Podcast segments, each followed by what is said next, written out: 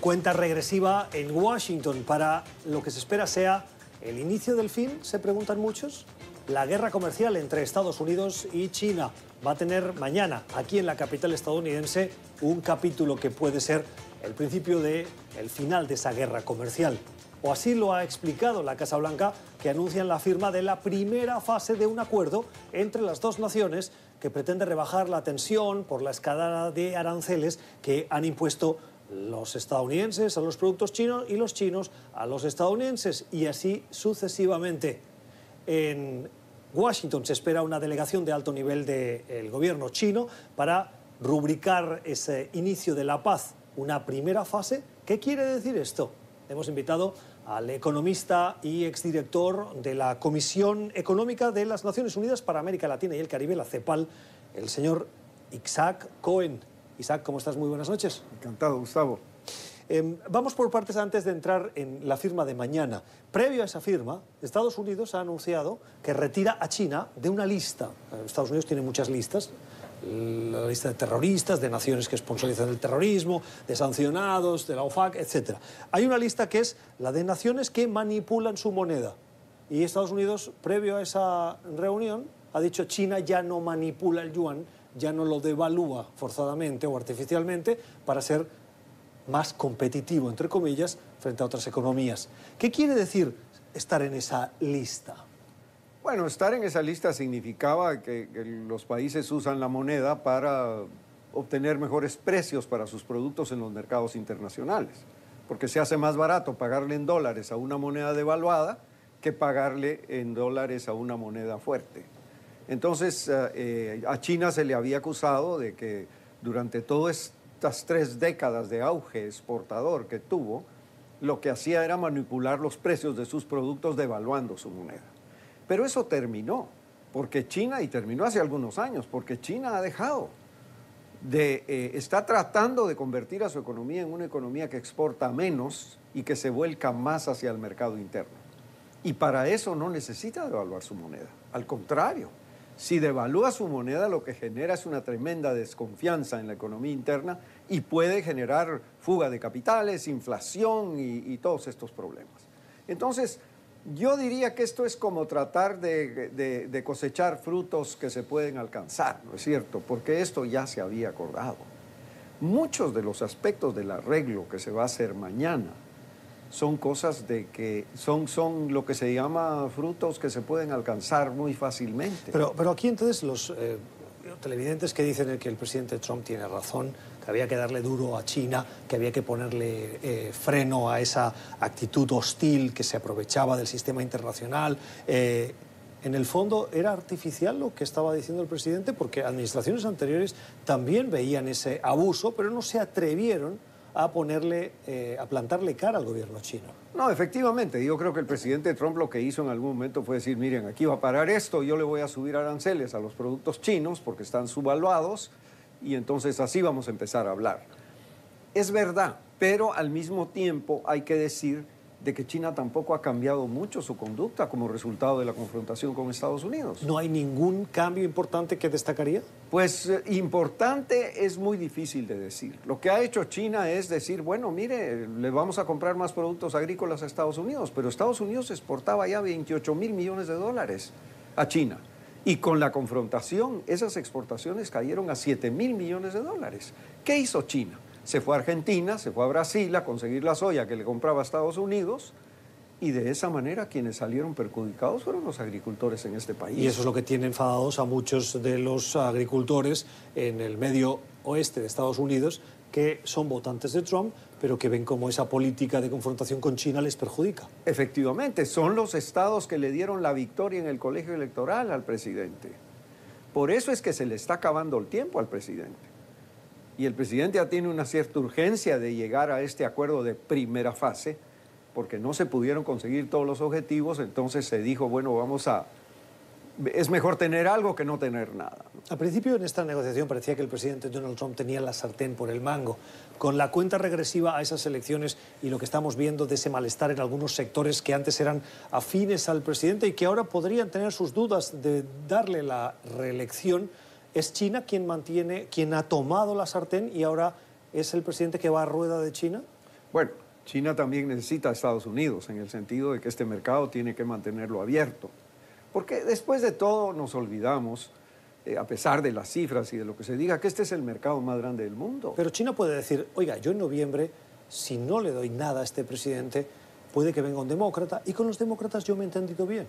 Bueno, eso sí, eso sí, ganar tiempo puede ser. Pero lo que pasa es que eh, quien, quiera, quien quiera que suceda al presidente Trump va a ser muy difícil que eche el reloj para atrás. Yo creo que va a tener que continuar con una política firme de confrontación con China. Lo interesante es que se pudiera llegar a un acuerdo de otra manera, de una manera un poco más cordial, menos, eh, eh, menos conflictiva.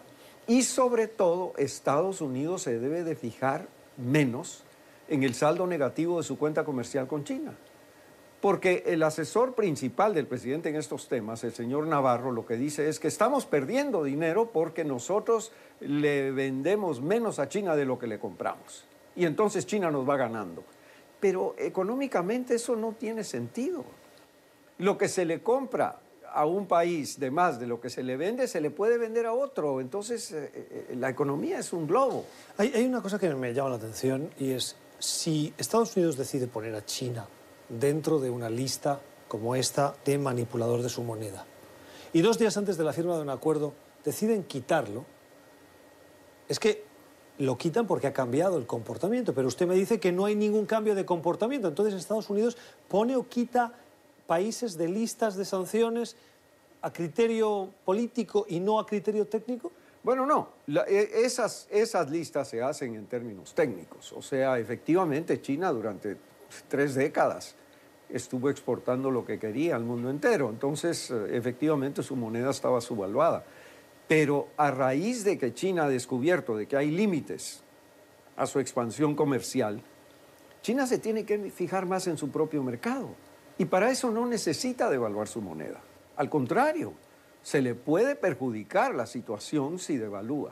Entonces, yo creo que la realidad se está yendo en un sentido en donde podría haber lugar a un acuerdo razonable, eh, eh, eh, no confrontacional, sino que, que, fortalezca la Organización Mundial de Comercio, porque a todo esto se dice de que la Organización Mundial de Comercio no sirve para nada, pero podría servir para resolver esos temas.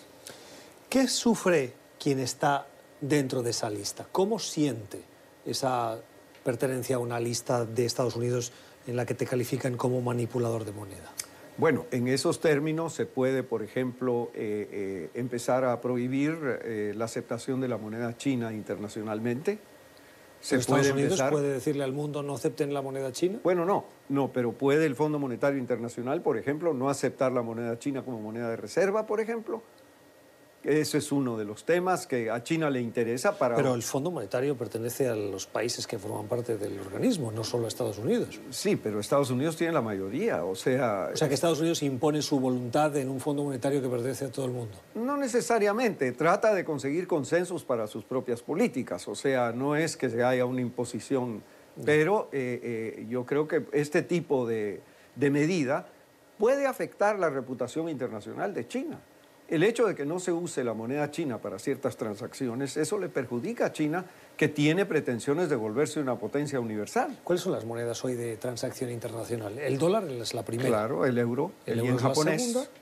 El, yen, es el tercero. Efectivamente, y en, en cuarto lugar vendría la moneda china. Y alguien podría decir, oiga, ¿cómo es que los japoneses tienen esa posición tan privilegiada siendo un país tan pequeño? Ojo, porque es una potencia exportadora, o sea, estamos hablando de la segunda economía, tercera economía exportadora más poderosa del mundo. Y eso es lo que hace que tu moneda sea Claro, y por ahí ni, ni, menciono al franco suizo, que actúa como una moneda de carácter internacional por, por, el centro financiero que Suiza representa, eh, eh, que compite con la moneda china. O sea, no, no necesariamente las transacciones internacionales se hacen en moneda china. 80-90% de las transacciones internacionales ocurren todavía en dólares. O sea que el euro que está de segunda, pero está muy de segunda. Claro. ¿Es, factible pensar que en algún futuro próximo el euro u otra moneda pudieran sobrepasar al dólar como moneda internacional? Bueno, depende de la gravitación de esa economía. Porque eh, eh, eh, la razón por la cual el dólar se usa es porque es la moneda de transacción para muchas, muchas transacciones comerciales, financieras, de todo tipo. ¿Por qué? Porque Estados Unidos tiene la posición de ser el mercado más grande del mundo y el centro financiero mundial. ¿Esto nos afecta a los ciudadanos de a pie, corrientes? Claro que nos afecta. ¿Cómo nos afecta cuando una moneda es la primera, por ejemplo, que ahora el euro fuera la moneda de referencia internacional y no el dólar? Bueno, no, no habría ninguna diferencia. El problema es cuando, por ejemplo, un país subvalúa su moneda. Nos exporta, por ejemplo, productos muy baratos precisamente porque mantiene su moneda subvaluada. Eso al consumidor le favorece. Pero cuando vienen las represalias, vienen los aranceles, por ejemplo, que ha puesto la Casa Blanca, lo que pasa es que los productos se vuelven más caros. Ahora cuando le escuchaba, me estoy yendo del tema, pero me parecía fascinante, estaba pensando en, por ejemplo, lo que ha intentado hacer el gobierno de Nicolás Maduro en Venezuela, que frente a la hiperinflación y a la irrisoria referencia que tiene hoy eh, la moneda venezolana, recurrió a lo que denominó como petro, que es la criptomoneda. Esas criptomonedas ¿Qué, relevancia tienen hoy en el ámbito internacional? Bueno, yo creo que esa falta de algo que se hacen esas cosas. Ahora, hay que decir de que finalmente eh, parece ser de que el gobierno venezolano ha entendido y lo que ha hecho es dolarizar la economía como ha hecho Cuba, por ejemplo. O sea, la, moneda del enemigo ahora es la moneda que yo permito que se utilice. Porque es la que refleja relación de precios reales. No, es la que refleja la falta de criterios, si me permite, de las políticas del gobierno de Nicolás Maduro. Pero eso también. Pero, bueno, sí, vayamos a lo económico. Lo, no podía dejar de decirlo, profesor Cohen. Entonces, me contaba. No, lo que pasa es que en este caso, dolarizar la economía lo que significa es que vas a tener precios reales en la economía. Y de eso se trata, porque estamos hablando de una economía que tiene inflación de miles de por ciento anual. Entonces eso, eso incomoda a la gente. Se acaban de cumplir 20 años precisamente de la dolarización de la economía ecuatoriana. Veo que ahora eh, Venezuela, por lo que me cuenta, de una manera de facto, no formalmente, no oficial, está abriendo la puerta a esa dolarización. ¿Qué lecciones nos podemos extraer de esa dolarización ecuatoriana para los venezolanos? Bueno, yo diría que el principal beneficio de la dolarización en Ecuador es la estabilidad financiera. Ecuador tiene baja inflación, tiene la inflación que tiene más o menos Estados Unidos, por ahí, y eh, mantiene una estabilidad financiera. Un país que devaluaba su moneda constantemente y caía en, problemas de pagos de sus deudas, etc. Claro, pero esos son los datos macroeconómicos, pero los ciudadanos de a pie hoy les cuesta más comprar un cartón de huevos. Bueno, en, moneda local, los que, digamos, los productos que no son transables internacionalmente, que no necesariamente son para exportación, mantienen su nivel de precios razonables. O sea, estamos hablando de los bienes de consumo, digamos, diario, ese tipo de cosas. Ahora, los, los productos eh, eh, de exportación probablemente tengan alguna dificultad, pero los productos importados se vuelven más baratos también, porque finalmente se tienen los dólares para comprarlos. El problema de la situación en Venezuela es que lo que hay es, un tipo, es una situación monetaria dual porque tienen la moneda local todavía, en donde hay algunos precios oficialmente fijados en moneda local, pero el resto de las transacciones están ocurriendo en dólares. Es fascinante. Eh, le invito a que próximamente nos vuelva a acompañar y abundamos más sobre esa cuestión, porque seguro que algunos televidentes ya le estarían diciendo, oiga, pero hay cosas que no se fabrican, cosas que no se encuentran. Eh, y que hay la población que probablemente tiene menos acceso a esa moneda internacional que sufre más esas consecuencias. Pero bueno, eh, mañana la firma de esa primera fase se espera aquí en Washington con la presencia de una delegación de alto nivel chino para poner eh, la rúbrica en la primera fase del acuerdo entre Estados Unidos y China. Profesor Cohen, gracias por haber estado con nosotros. Me encantará volver. Gracias, nosotros tenerle. Escuchen esta entrevista de nuevo en nuestro podcast en Apple y en Spotify. Esto es cuestión de poder. Ya regresamos.